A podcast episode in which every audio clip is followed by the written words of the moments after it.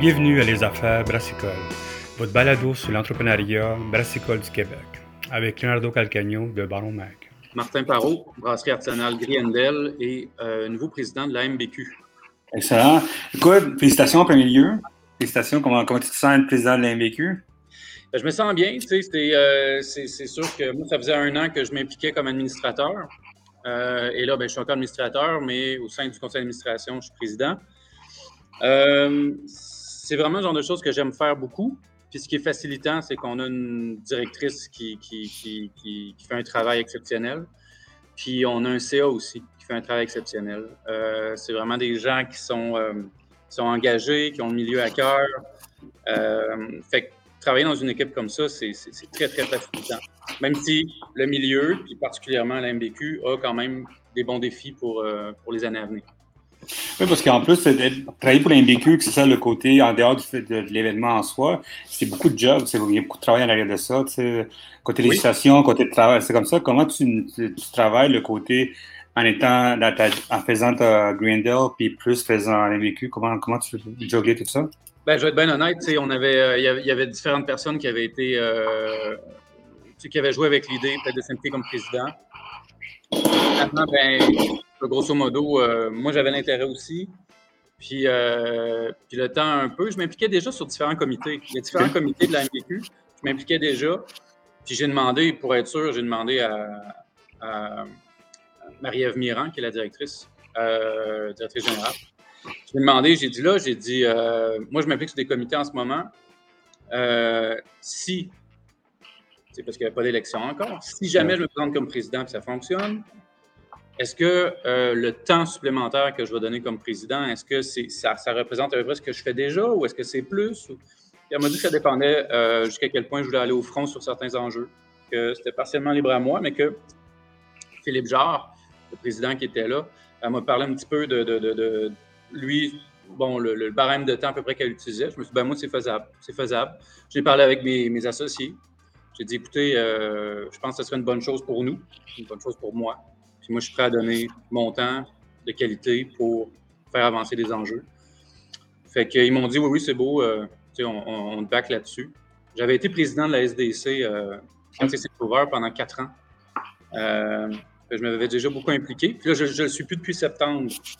ça me donnait plus de temps libre, plus de temps aux besoins pour le Grendel. Je pense que c'était un bon timing pour le faire avec la MBQ.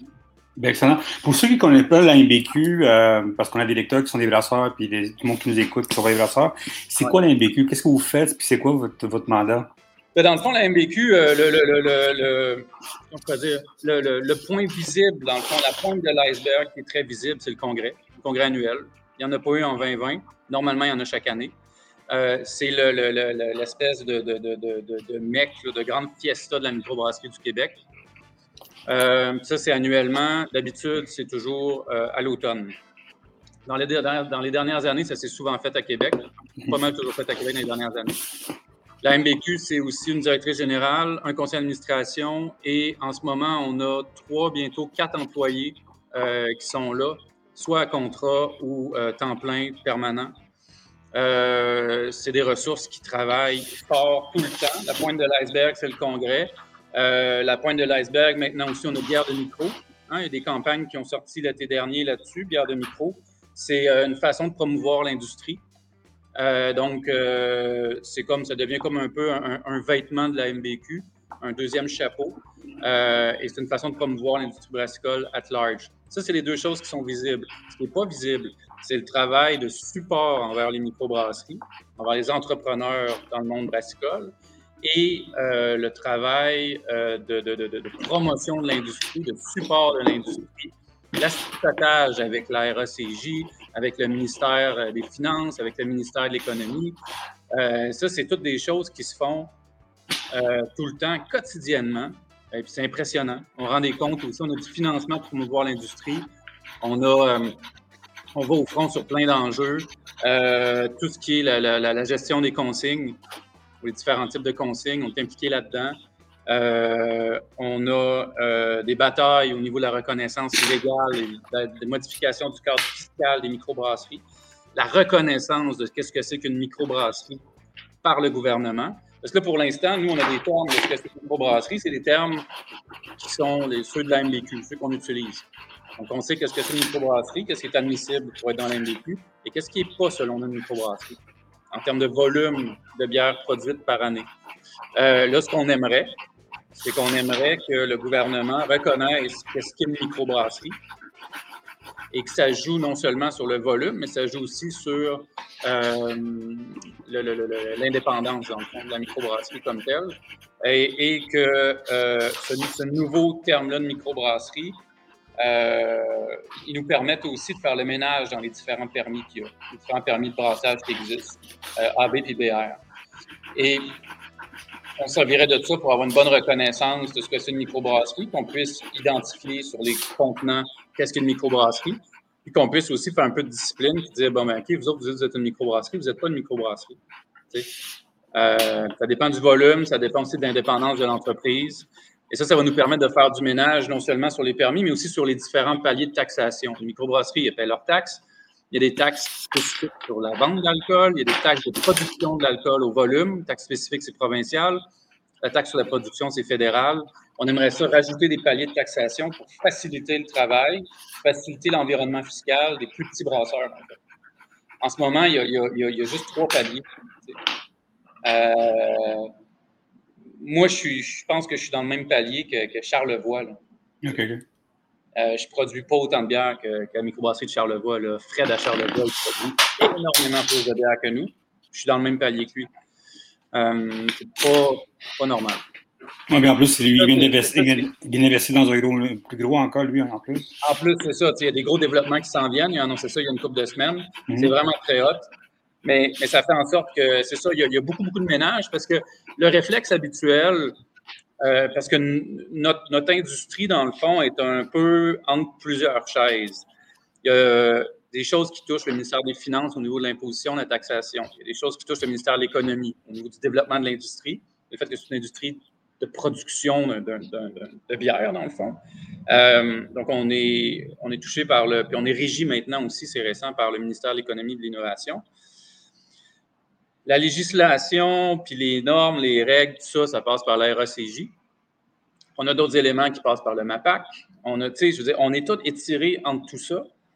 Puis les gens, quand ils voient des nouveaux, des nouveaux défis ou des nouveaux problèmes, ces gens-là qui gèrent ces ministères-là ou ces organismes gouvernementaux-là, ils font juste du patchage. Il n'y a personne qui prend du recul puis qui dit Ah, ben voici l'environnement légal et fiscal des microbrasseries du Québec. Il y a un ménage à faire parce que ça fonctionne fucking pas. Il y a beaucoup, beaucoup de choses qui sont vétustes, qui sont plus pertinentes. Et ben, au quotidien, je te dirais que la MBQ travaille fort pour essayer de faciliter ce cadre-là. Puis, le plus possible, faire accoucher quelque chose, c'est long parce que ça concerne énormément de ministères et d'organismes gouvernementaux, mais de faire accoucher des, des changements des réformes, de l'allègement au niveau de la réglementation. Oui, mais le fait déjà que vous avez travaillé très fort à, faire le côté qu'on peut aller chercher des bières partout, faire la, ça, ça a été un gros travail. Je sais que je me rappelle il y a deux ans quand je suis à l'INBQ, j'avais déjà commencé à travailler là-dessus. Puis même, je pense qu'avant ça, il y avait déjà du travail là-dessus. il y a beaucoup, beaucoup de choses qui, qui, qu'on est, on est très enthousiaste parce que là, on a toujours eu de l'écoute. Là, on a plus d'écoute qu'on avait avant. Une très bonne chose. Et, euh, et on a des, des, des, des, gens, notamment le parti au pouvoir actuellement, le gouvernement, sont intéressés, pas juste le gouvernement, mais même des, il y a des, éléments de la bureaucratie qui sont intéressés à faciliter puis à, réformer certaines façons de faire pour les microbrasseries. Fait qu'on est en discussion constante avec ces gens-là. On veut que ça accouche puis que ça, ça fonctionne bien. Mais, euh, mais ça, c'est tout le côté invisible que les gens de l'extérieur ne voient pas. La plupart de nos membres ne voient pas non plus. C'est d'être capable d'être toujours au fait des dossiers, de faire avancer des choses. Tu sais, moi, il y a quelque chose qui me tient beaucoup à cœur. On a commencé l'année dernière. C'est tout le, développement d'une filière brassicole. Mhm. Ça, c'est nouveau. C'est la MBQ qui est un des, euh, porte-étendards de ça, avec euh, des organismes qui sont plus dans le développement agricole.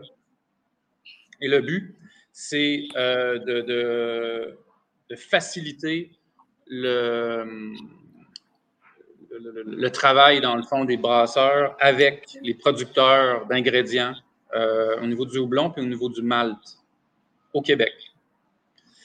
Fait que là, on a Euh, on a tout un, comité de travail, en fait, pour le houblon, un comité de travail pour le malt. Et le but, c'est de développer ça à plan, faciliter le travail entre ces gens-là, la communication, les attentes. Euh, et, et, donc, c'est ça. Et c'est un gros défi parce que si on veut être capable de faire des bières 100% québécoises, ça nous prend plus de producteurs. Ça nous prend aussi euh, de, de l'aide, euh, du support, autant pour le développement euh, au niveau de la production d'ingrédients, que ce soit le malt ou le houblon, mais que une façon de faciliter, dans le fond, que les, les, microbrasseurs fassent des bières 100% québécoises aussi. Puis, est-ce que ce filet Erika que vous, que vous, avez lancé déjà, c'est qu'est-ce, qu'est-ce qui manque pour que ça soit plus gros encore? des producteurs. Il manque beaucoup de producteurs. À ce point-là, que, oh, j'ai parlé avec beaucoup de, de, Je sais que je connais beaucoup d'agricoles, de, de, de, producteurs qui veulent se lancer là-dedans. Ouais. Ils disent qu'ils ont des difficultés à mettre plus l'emphase de là-dessus que, à cause que c'est pas assez payant ou c'est parce qu'il y a beaucoup de difficultés bureaucratiques, c'est quoi? C'est un peu des deux. Je te dirais que là, c'est en train de changer, mais jusqu'à jusqu'à il y a quelques années, par exemple avec le houblon, les coopératives agricoles finançaient pas le houblon parce qu'il n'y avait pas une assez longue historique de culture et d'économie, de, dans le fond, du houblon, de vente de houblon. Et là, ben, je ne suis pas complètement à jour dans tous ces dossiers-là. Je pense que ça l'a changé, mais c'est encore difficile. Je te donne un autre exemple. Le, le, le, grain qui est utilisé par les malteries, ça ressemble beaucoup au grain qui est utilisé euh, ou qui est vendu plus pour le bétail avant qu'il soit malté. Là, et il a presque la même valeur sur le marché. OK. Donc, euh, ça n'incite pas vraiment le monde à, prendre soin de leurs grains pour l'envoyer à des malteries par la suite. Il y a beaucoup, beaucoup de défis, puis il y a beaucoup, beaucoup de méconnaissance aussi des besoins réels des microbrasseries et des possibilités, des opportunités d'affaires des gens du milieu agricole de s'en aller vers ça. Fait que, c'est ça. Fait qu'en en quelques, en quelques mots, ben, c'est des défis qu'on a. Euh, puis moi, ben, tout ce morceau-là d'affilié brassicole, je le trouve super intéressant parce que. Très intéressant. Euh, quand on va arriver, là, puis là, on a, on a, on a, on a des, des, des, génies à la pocatière, là, les, les, gars du labo qui sont en train de travailler puis qui continuent de, de, de, de, de développer, de chercher, de classifier un paquet de, sources, de, de souches de levure indigènes c'est super intéressant. Mixe ça avec le fait qu'on a du développement au niveau du malt local, des houblons locaux. Ça ne changera pas la mode euh, avoir des bières au kiwi, je ne sais pas trop, là. mais tu sais, ça te prend des houblons funky en quelque part, ça, c'est pas évident. Il y a des façons de travailler les houblons québécois pour être capable de varier au niveau des goûts, au niveau des arômes, ce qu'on est capable de développer avec ça. il y a de la recherche qui peut se faire plus à ce niveau-là. Il y a certains cégeps qui ont commencé à euh, mettre leur nez là-dedans. C'est quand même assez prometteur. Puis, euh, je pense que c'est nécessaire. Je pense que c'est une vision d'avenir pour les microbrasseries du Québec de, produire avec des ingrédients le plus possible locaux. Est-ce que, tu, est-ce que, à part pour le côté québécois, c'est des brasseurs québécois qui veulent ça, je sais, j'en parle beaucoup avec eux autres. Est-ce que tu penses que le consommateur cherche ça, cherche le plus de produits québécois 100% ben, dans sa bière? Ben, je pense qu'il y a beaucoup de, il y a beaucoup de, consommateurs qui, euh, qui cherchent ça, pour de vrai il y a beaucoup de consommateurs aussi qui consomment des bières, qui pensent à des bières de micro qui n'en sont pas. Fait qu'il y a beaucoup, beaucoup. Puis ça ça, coupe un peu avec ce que je disais tantôt sur la reconnaissance du terme microbrasserie. Euh, il, y a, il, y a, beaucoup, beaucoup de, branding qui existe. Puis il y a des gens, tu leur dis. Euh, moi, j'ai des bons amis, puis je ne juge pas. Je veux dire, eux autres, ils, travaillent dans d'autres milieux qu'ils connaissent très bien. Moi, je connais bien le milieu euh, québécois, c'est là-dedans je travaille. Mais tu sais, des amis, des fois, qui boivent de la bière, puis ils se disent Ah, t'aimes-tu ça, cette bière-là Oui, j'aime ça, OK. Puis au-delà du goût, tu sais, euh, savais-tu que c'était pas une microbrasserie? Puis là, les gens me regardent, dis quoi, c'est pas une microbrasserie Parce que tu as des, des, des gens qui se font passer, c'est leur branding, dans le fond, euh, des, entreprises qui font un branding, ils se font passer une microbrasserie, puis là, tu dire, mais ça n'existe pas pour de vrai, cette affaire-là.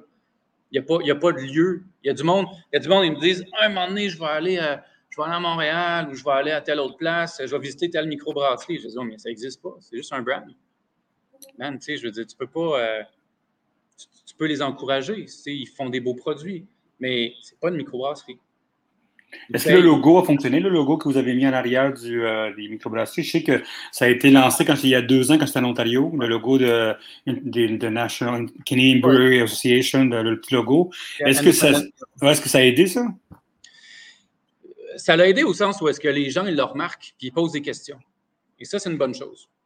Euh, moi, je pense que c'est une très, très bonne chose. Euh, et, c'est un bon premier pas. Et c'est arrivé, euh, c'est arrivé dans, dans, dans, le milieu brassicole québécois à un moment où est-ce que ça faisait quelques années déjà que la MBQ avançait tranquillement pas vite vers une initiative similaire, mais pour la mhm. bière québécoise. Et là, ben, il y a eu ce, logo-là pour les microbrasseries canadiennes. Puis on s'est dit, bon, ben, tant qu'à en faire 15 000 logos. Là. À un moment donné, il y a les logos Aliments du Québec.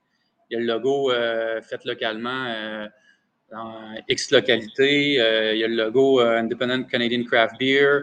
on ne va pas faire juste ça sur notre branding. Là. Fait que c'est ça. C'est vraiment une belle, une belle initiative, une belle opportunité de, mettre ça de l'avant. Parce que la raison, on le voit que ça marche. À partir du moment où ce que commence à faire de la publicité puis à dire on fait notre bière à Montréal, ça ne veut rien dire. C'est pas une microbrasserie. C'est ça qu'ils essayent de faire passer comme message par voie détournée. À partir du moment où nous, on arrive, on a un logo, puis on dit voilà, certifié, microbrasserie, ça fait une différence.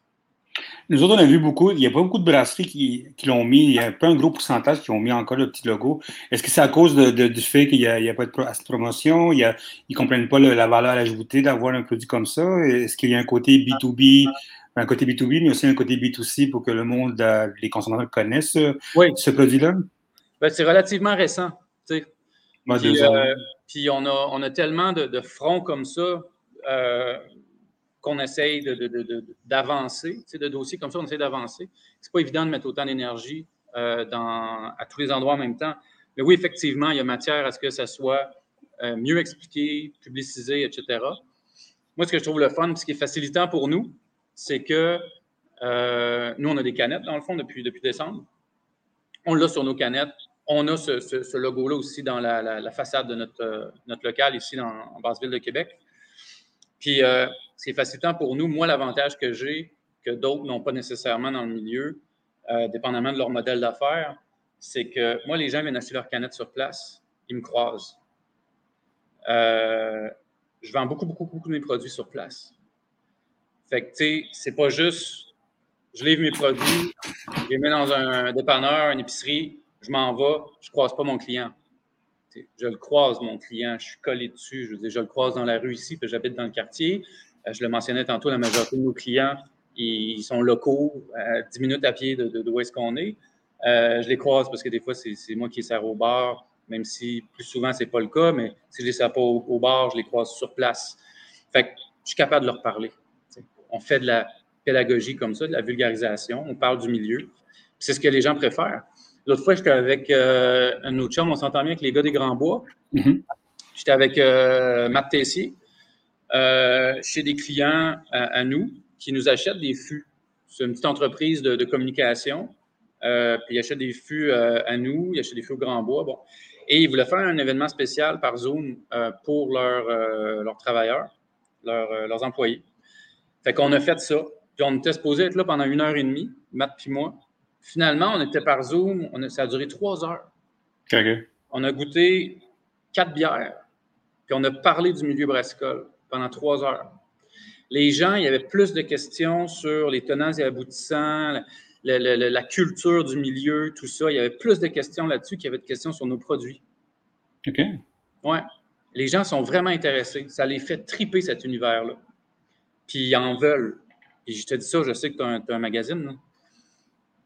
Mais moi, je sais que j'ai parlé avec 10 brasseurs qui ont lancé le, le, le, brasseur en, la pandémie. Puis ils sont, ils ont, c'était nerveux, mais ils, sont, ils continuent. Puis j'en connais d'autres qui sont comme excités de lancer dans, dans, ce milieu-là parce qu'ils trouvent qu'il y avait c'est un côté très intéressant, le côté, euh, bien sûr, le côté, le, le côté magique de faire une bière en premier lieu, et le côté de, de, la collaboration, le côté d'entraide, tout ça, tu sais. Puis les gens, c'est ça, puis les gens, ils veulent, ils veulent savoir, tu sais, notre quotidien ressemble à quoi, avec qui on travaille. Euh, justement, je parlais de producteurs locaux tantôt, ils me disaient, ah, doublon, il y en a-tu au Québec, tout ça. Les, gens, ils ne sont pas au courant de ça. Même si je marque sur une de mes canettes 100% houblon québécois, il y a du monde qui le voit, puis c'est pour ça qu'ils l'achètent. Il y a du monde qui ne le voit pas, mais ils veulent le savoir. Puis quand tu leur dis, oups, là, ils s'en rappellent, puis là, à l'avenir, c'est ce qu'ils achètent. Tu sais? Puis, euh, Puis moi, je suis content d'encourager un producteur local aussi. Là, on travaille beaucoup avec les, les, gars des Jarrets Noirs, entre autres, le houblon. Mhm. Euh, on a du houblon qui vient d'ailleurs. Ce n'est pas toutes mes bières qui ont du houblon 100% québécois. Là, je pas, euh, mais, euh, mais on utilise beaucoup de qui viennent chez eux. Puis dans certaines bières, 100% du houblon qu'on utilise vient de chez eux. c'est faisable de faire des très, très bons produits avec des houblons d'ici. C'est quoi les, les, les, plus hauts enjeux de l'industrie maintenant? on a vécu la COVID-19, on le vit encore, bien sûr. Comme je te disais, moi, j'ai connu, j'ai fait beaucoup d'entrevues avec des, des, brasseurs qui ont lancé leur brasserie dans le temps. Euh, il y a eu le lancement des canettes, ça a été la, grosse folie des canettes, tout ça. Ouais. Ça, c'est des enjeux qui existent, plus les enjeux de, de, de, l'argent, les dettes, des affaires comme ça. Mais c'est quoi les plus hauts enjeux pour, pour vous autres? Qu'est-ce qui s'en vient? Au niveau des producteurs, je te dirais que c'est euh, les producteurs de canettes, de bouteilles. Euh, moi, je te dirais que c'est les étiquettes. Ah ouais? Oui, les canettes, l'approvisionnement en canettes. Euh, l'approvisionnement en canettes qui sont soit déjà imprimées ou d'étiquettes qu'on utilise. c'est un gros, gros dossier. C'est beaucoup, beaucoup d'enjeux. Euh, c'est pas évident. Il n'y a pas assez d'imprimeurs de canettes actuellement qui existent au Québec pour fournir la demande. Donc, euh, donc il y a toujours l'option des étiquettes. La plupart des étiquettes qui sont permises par, euh, ou en tout cas qui vont être permis par Recycle Québec au-delà de la limite du 1er septembre, la plupart des étiquettes, euh, ne sont pas assez solides. Ils ne t'offrent pas. Euh, donc, c'est un gros défi, un gros, gros défi. Et c'est un défi à la fois pour des imprimeurs qui cherchent des opportunités d'affaires pérennes sur le long terme avec les microbrasseries, c'est un défi pour les microbrasseries d'être capable d'avoir des produits qui ont quand même un beau look. Je veux dire, moi, mes canettes, là, euh, ça, me gosse en ce moment. Là. Je prends des. des, J'adore ce qu'on fait. Je suis très fier de ce qu'on fait. Mais mes étiquettes, j'aimerais ça qu'elles soient beaucoup, beaucoup plus solides. Je me conforme aux, normes de Recycle Québec. Puis je finis avec des étiquettes qui, finalement, tu mets mes canettes dans un, une glacière, tu vas en camping avec ça. Tu arrives au camping, les étiquettes sont tout déchirées, tout lettres. Je ne veux pas ça pour mes produits. On prend soin d'absolument tout ce qu'on fait à toutes les étapes. Puis je ne suis pas capable d'avoir, euh, à ce moment-ci, j'ai des, échantillons qui s'en viennent de différentes imprimeries, des tests qui se font, des choses comme ça, qui sont peut-être des façons de régler ça. Mais ça, pour moi, c'est un problème majeur. Et le fait que Recycle Québec, avec qui on travaille bien, puis on est content toujours de travailler avec eux autres, euh, il faut qu'ils soient conscients que ça, ça va devenir un, problème grandissant, en fait. Pour Québec, dans le passé, on considérait qu'il y avait assez de producteurs de, canettes imprimées, assez de producteurs de, labels comme tel que tu colles pour fournir au milieu. Et donc, ils ont, mis, ils ont resserré un peu les règles euh, au niveau du type de produit qui est utilisé pour les, étiquettes. Euh, c'est pas vrai qu'il y a assez de monde pour le milieu. Ça, pour moi, c'est un problème. Il y a des ramifications un peu plus loin que, ce que, je viens de te dire là, mais grosso modo, ça, c'est le big picture. Euh, ça, pour moi, c'est un problème. La reconnaissance du terme microbrasserie, c'est quoi une microbrasserie? Ça, moi, je pense que c'est majeur aussi. Euh, ça prend ça. Et sur le long terme, je parlais de la filière brassicole, sur le long terme, euh, il faut vraiment qu'on soit capable de développer les partenariats, puis le, terroir au niveau des ingrédients.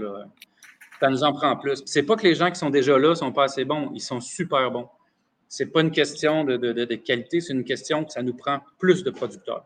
Plus de producteurs qui ont des, qui ont des normes quand même, qui suivent, mais plus de producteurs. Ouais.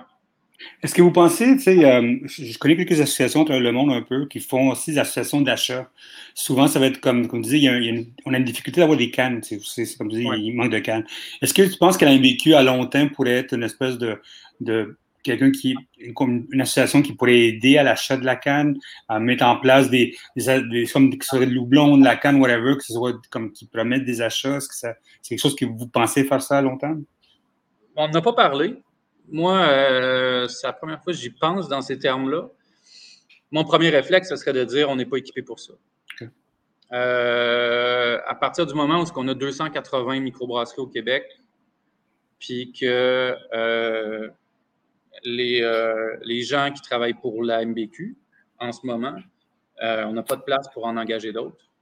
Ça, c'est un trop gros dossier à gérer. On ne pourrait pas faire ça. Ça prendrait des, ça prendrait un, flux de trésorerie, un cash flow qui serait incroyable pour être capable de dire, bon, mais tu sais, la MBQ achète tant ou facilite telle affaire. Ça prendrait quelqu'un qui s'occuperait, au moins une personne, sinon même une petite équipe qui s'occuperait juste de ça.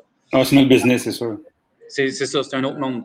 Euh, c'est pas évident. Mais tu sais, sinon, je te dirais que euh, faciliter les canaux de distribution, c'est incroyablement important aussi. Ça, c'est un autre gros enjeu. Euh, en ce moment, je te donne un exemple. Moi, le Musée des Beaux-Arts du Québec m'approche et me dit Hey, on fait une nuit blanche, un gros party à Halloween, on veut vous acheter de la bière. Euh, ils ont un permis de réunion pour ça, un permis d'événement. Moi, je ne peux pas leur vendre de la bière. Faut que je vende la bière au dépanneur qui, lui, la vend à l'événement. Là, si l'événement, là, l'événement dure juste une soirée, fait que c'est pas grave. Mais disons que l'événement durait trois jours. Disons que les, gestionnaires de, cet événement-là ou les, ceux qui gèrent ce projet-là viennent me voir et me disent Martin, il nous manque de la bière. Ben, il faut qu'ils le disent au dépanneur, puis que le dépanneur vienne me voir et dire Hey, on a besoin de plus de bière pour le musée. Ça n'a pas de sens. Ou à la fin, s'ils ont besoin de crédit, ça n'a fucking pas de sens. Et selon la loi, il faut qu'on fasse ce détour-là par un dépanneur, par un détenteur de permis comme ça de détaillant. Si on ne fait pas ça, on est dans l'illégalité. Et pourtant, il y en a plein des, grands brasseurs, là, euh, des grands événements. Là pas nommer de nom, mais je veux dire, euh, il y en a plein des grands événements qui sont commandités par des, euh, grands brasseurs. Pense pas que ces gens-là, ils font le détour par le IGA du coin ou le dépanneur du coin, pour vendre la bière. Et, euh, nous autres, il faut qu'on se conforme quand même. On joue selon les règles. C'est vétuste et inutile comme façon de travailler. Et ça, c'est tannant. C'est très, très tannant. Même chose si des gens qui sont des bons clients qui habitent à côté ici, qui viennent quatre fois par semaine, ils veulent venir puis ils me disent Hey, euh, tu sais, euh, j'aimerais ça t'acheter euh, de la bière en grande quantité pour mon mariage. Il faut que je les envoie qui passent par le dépanneur du coin. Ça n'a pas de sens. Non, parce qu'en plus, c'est pas seulement le côté il n'y a pas de sens, mais aussi il y a un côté c'est de, mettre en place ça, puis c'est le côté, euh, tout ce qui a rapport avec, la, tu dis, c'est les champs, les bouteilles, euh, il y a côté, la côté comptabilité. Moi, je parle souvent avec des brasseurs, puis le côté comptabilité, c'est un gros problème, cette affaire-là. Ça, ça, mange beaucoup d'heures dans la semaine, ça. Oui, quand je parlais d'allègement de l'environnement fiscal et réglementaire, c'est à ça que je fais référence. Des niaiseries du genre. Et je suis sûr que les gens qui ont pensé à ça, c'est parce que pas parce qu'ils étaient mal intentionnés, c'est parce qu'ils ont ils regardent toujours avec des œillères. Ah, il y a un petit problème, on va le patcher, on va faire ça. Les gens qui font les règlements. Mais quand tu recules et tu regardes l'environnement, ça n'a pas de sens. Ça n'a pas de sens. Tout est, je pense qu'au Québec, on est experts là-dedans aussi, dans les choses compliquées pour rien. Mais, euh, tu sais, je veux pas. Euh, pas une question qu'il faut qu'on arrête de payer des taxes. C'est pas ça. Je veux dire, on est. Euh, on, est des, entreprises, il euh, faut qu'on soit responsable fiscalement, tout ça, c'est correct. Et c'est juste qu'il y a trop de petits règlements qui n'ont pas rapport. Et ça, c'est un problème. ça, touche la distribution, ça touche les canaux de distribution. J'aimerais ça qu'on puisse livrer nous-mêmes aussi. En temps de pandémie, ça aurait été extrêmement facilitant. Nous-mêmes à des clients qui sont des détaillants, des détenteurs de permis, j'aimerais ça qu'on puisse livrer nous-mêmes. Moi, là, J'aurais pris, j'aurais pris mon, euh, vélo, là, puis je l'aurais fait la ronde de lait ici. Là. Puis juste, j'aurais pris n'importe quoi. 100 pièces de plus par semaine là, dans les six derniers mois, là, ça aurait fait une différence pour nous autres. C'est l'enfer, la situation dans laquelle on était. Nous, parce que dans le fond, notre modèle d'affaires était principalement basé sur la vente sur place.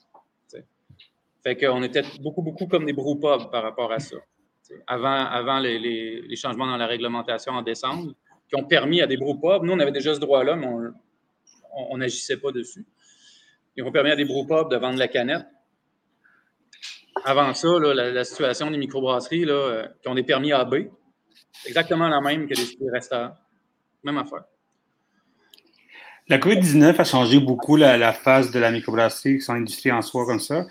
La, beauté, toi, tu es, un brasseur en même temps, tu as ta brasserie en toi, tu sais. Qu'est-ce que qu'est-ce que tu as remarqué, qu'est-ce qui manquait dans, dans, dans l'industrie? Qu'est-ce que les gros défis qu'il y avait eu quand la, quand la COVID-19 est arrivée? C'est en dehors du côté qu'on ne pouvait pas vendre dans chez vous, tout ça, qui a tout changé.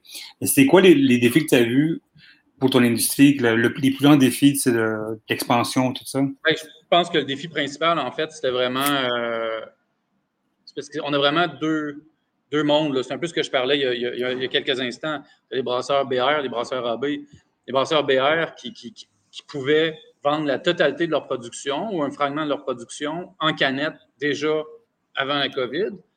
Ben, eux, la plupart, ils ont fait des ventes euh, plus grandes que l'année d'avant. Pas tout le monde, mais il y en a plusieurs. Ils ont fait des ventes, des, meilleures ventes que l'année d'avant. Mmh. Parce que les gens, il n'y avait plus d'un restaurant, il n'y avait plus d'un bar. Fait que là, ça consommait un petit peu plus à la maison. Euh, fait qu'il y a des gens qui s'attendaient à ce que ce soit difficile, finalement, ils ont eu des surprises. C'est des belles surprises. Tous nos membres de la MBQ, ou toutes les microbrasseries, parce que pas toutes les microbrasseries québécoises sont membres de la MBQ, la majorité le sont, mais pas toutes. Tous les membres de la MBQ ou les microbrasseries existantes qui ont des permis AB, donc des brewpubs, qui ne font pas de canettes, pas de bouteilles, avant le changement de, la loi en décembre, euh, eux, ils avaient le même problème, les mêmes défis que des bars et des restaurants. Eux, c'était touché eux, euh, ils n'avaient aucun recours, autres ceux qui ont été mis de l'avant par, euh, principalement par le fédéral, mais aussi par le provincial. Euh, et au niveau provincial, là, je ne pas tant en parler aujourd'hui, mais ça aurait pu être fait beaucoup, beaucoup, beaucoup mieux. c'est ridicule. au niveau de l'aide fédérale, ben, c'est sûr que c'était la moindre des choses pour survivre.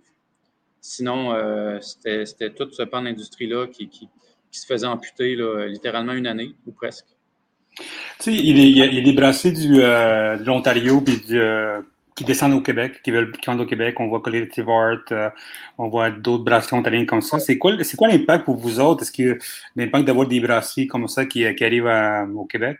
Ben moi, je suis content que ça soit disponible. Tu sais, c'est, correct à ce niveau-là. Tu sais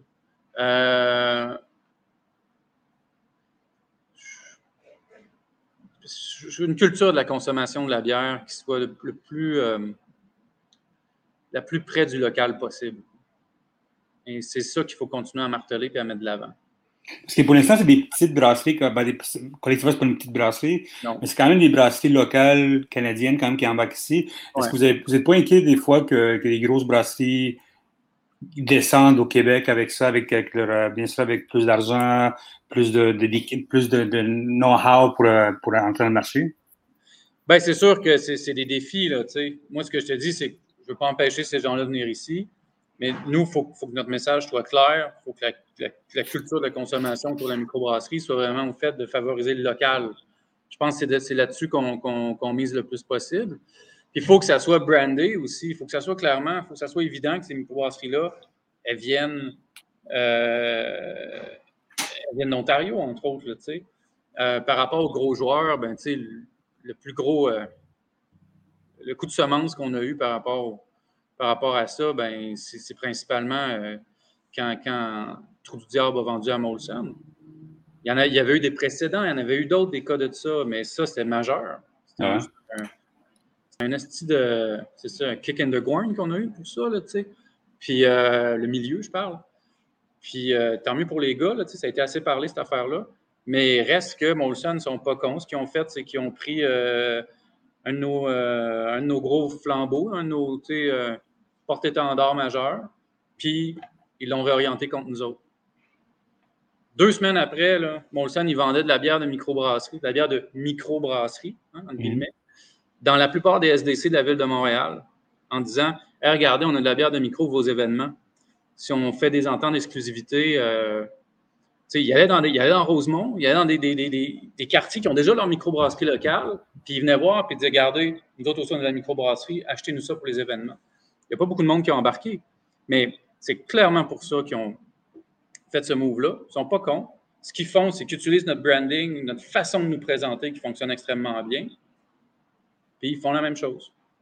Est-ce que tu vois d'autres marchés comme ça? Est-ce que tu vois encore des, des grosses brasseries qui vont commencer à acheter des, euh, des, des Ça va continuer à se faire. Ça va continuer à se faire. Moi, je me rappelle très bien euh, Fred de l'MBQ, justement, Fred Tremblay, de, de, qui est administrateur de l'MBQ, mais de, de Charlevoix. Mm-hmm.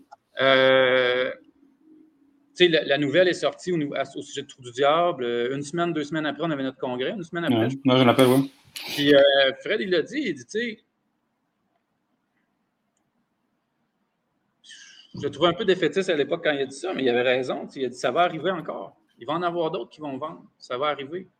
Euh, et qui vont vendre à des grands intérêts, à des grosses machines qui vont utiliser ces microbrasseries-là pour venir essayer de nous reprendre les petites parts de marché qu'on est capable de ramasser.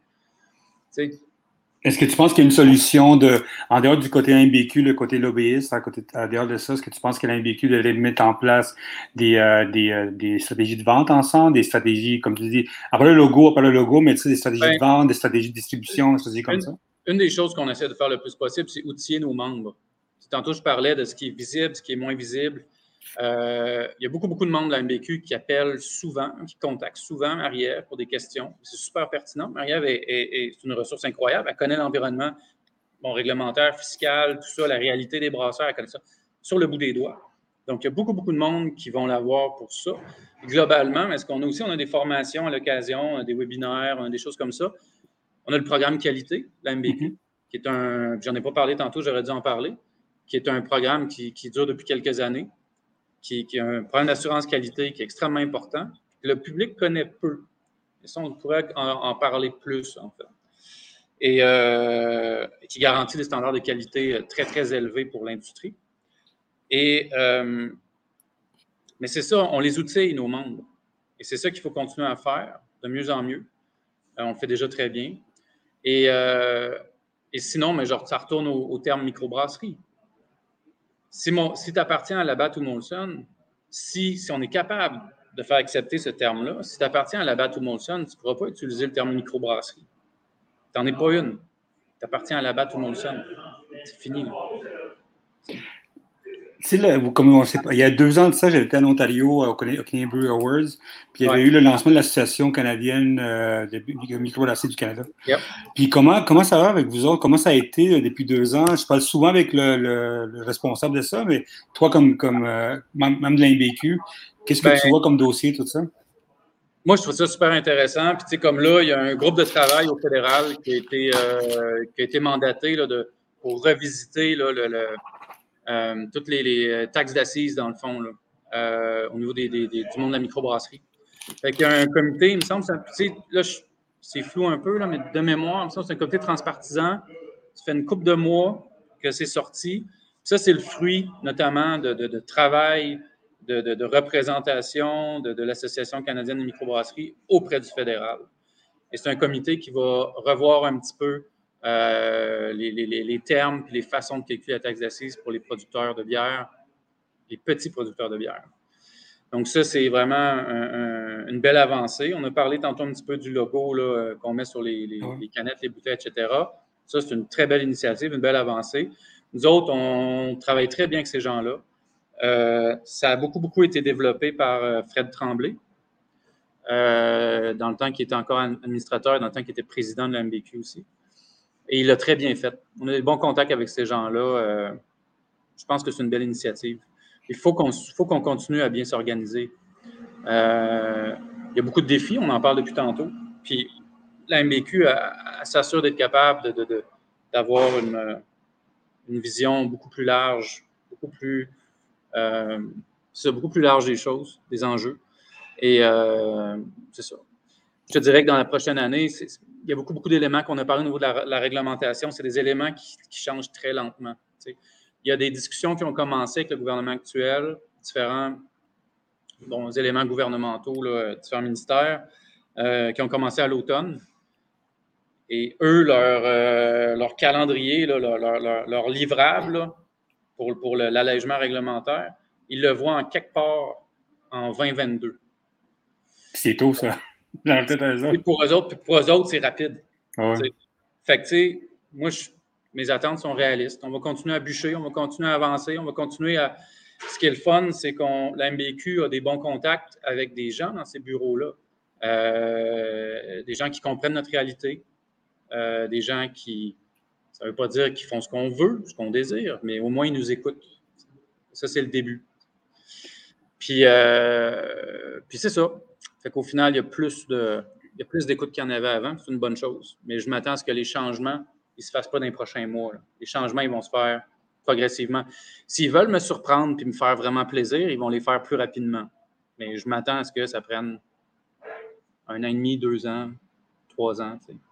Mais quand même, c'est surprenant que ça prend tellement de temps quand tu sais que le, l'industrie brassicole, puis sont, toutes sont l'image à côté de ça, l'écosystème, c'est un gros poids économique qui va à ça. On, on, touche le côté uniquement, pas uniquement de la bière, mais le côté aussi des ventes des produits, euh, l'agriculture, toutes ces affaires-là. Comment ça, ça ce poids-là n'est pas n'est pas pris plus sérieux par le gouvernement? Parce que c'est un point assez intéressant qui touche qui ramifique tout l'univers québécois dans, dans, dans, toute son industrie sociale ou, politique ou même économique? Oui, ben, je suis complètement d'accord avec toi. Je n'ai pas de réponse, en fait. Moi, ça me sidère. le, point auquel on a, on a eu peu d'écoute dans le passé et, l'écoute qu'on a actuellement, euh, et pourtant, ça a été travaillé à l'interne. Ça a été travaillé, il y a du bon travail qui a été fait. Et l'écoute qu'on a actuellement, elle est très, très, très bienvenue. Ce qui est intéressant, c'est que ce n'est pas juste le parti au pouvoir qui nous écoute de plus en plus, c'est des partis d'opposition aussi qui viennent poser des questions, voir ce qu'on veut, ce qu'on veut pas, bon, etc. Et là, on fait des avancées un peu à gauche, à droite avec ça aussi. Là, euh, fait que ça, c'est une très bonne chose. On veut de l'attention. On est présent dans toutes les régions du Québec. Euh, on est des moteurs de développement économique, social, local, ultra local, dans tous les quartiers, dans tous les villages. On n'est pas présent partout, mais dans tous les endroits où est-ce qu'on est, on est des moteurs. Et, c'est ça. Et il faudrait que ça soit plus pris. Pas juste le fait qu'on a un rôle comme ça, mais qu'on a, on a un poids, on est chiffrable. C'est une industrie qui est chiffrable. On, est capable de mesurer l'impact qu'on a.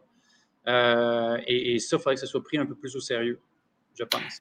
Je sais que l'année passée, on avait eu le congrès. J'étais très triste parce que j'adore aller au congrès de l'MBQ. Pour moi, c'est mon Noël de. J'ai quatre jours. Je suis là, je suis bien content. Euh, moi, je veux savoir qu'est-ce qui arrive cette année? Est-ce que vous pensez faire une espèce de, de, de, congrès hybride, congrès virtuel comme en Ontario, comme la Ontario Group Association, ou qu'est-ce que vous disiez non, on est mieux de passer à 2022 puis se voir encore en personne? Oui, initialement, il y avait un projet de faire un congrès. Euh, on avait gardé quelques scénarios euh, parallèles. Euh, on pensait repousser le congrès de, l'automne 2020 à février 2021. Mm-hmm.